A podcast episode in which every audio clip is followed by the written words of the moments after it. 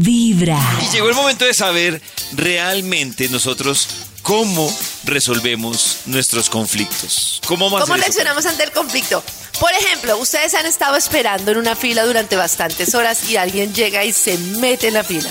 ¿Ustedes cómo reaccionan? Señalan a la persona amablemente, o sea, le dicen como, mira, la fila no termina acá, termina allá atrás. Lo publican en redes sociales, hacen ahí como boicot y empiezan a hablar con todo el mundo como, mire, se coló. Se ponen furiosos con la persona eh, o no dicen nada. Si se me coló a mí, yo sí le digo, ¡Hey, amigo del sector! La fila Va no atrás. termina acá. Claro. Si se le cola a otro, pues me da rabia, pero pues más bobo el que se dejó colar que termina afectando. Pero si se le se coló Hola, delante de otro usted, pasa ¿lo afecta a adelante. usted? Por eso, Maxito, Claro. pero pues ahí ya, yo espero que, yo, yo sé que la gente va a reaccionar y ¡Ey, ey, ey! Entonces yo espero ya que reaccione, pero pues yo no digo nada. Eso es lo No, que hago pero- yo.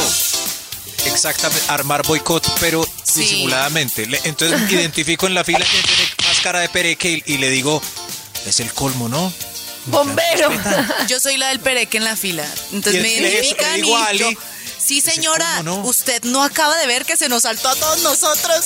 Haga la fila, haga la fila. ¿Qué hacen ustedes normalmente cuando una celebridad, alguien que les gusta, alguien que admiran, está envuelto en un conflicto en redes en el que todo el mundo se le va encima? O sea, un tema puede ser alguien, algún político con el que ustedes confían o algún cantante que ustedes son fans o no sé qué, y la gente se le viene encima por algo que consideran injusto. No sé, en conflictos como el que pasó con Will Smith y... Y ¿cómo se Chris? Chris Uy, Rock. qué difícil. Chris Rock. Que le pegó la Ustedes cachetada. se meten, no se meten, opinan, opinan. Yo, pues yo pido, pero de pronto sí lo estamos hablando, pero así que meterme a, a ser juez y parte en redes sociales me parece una pérdida. Bueno, habla bien, habla mal de los que están como, como que les sobra mucho tiempo. Ah, sí, sí. Pero hay mucha gente que sí defiende a su artista y se Claro, va lo de Shakira, por ejemplo, hay mucha gente que lo ha tomado como un tema personal, absolutamente. Sí. apasionado y pues Con ellos conmigo. Tal cual.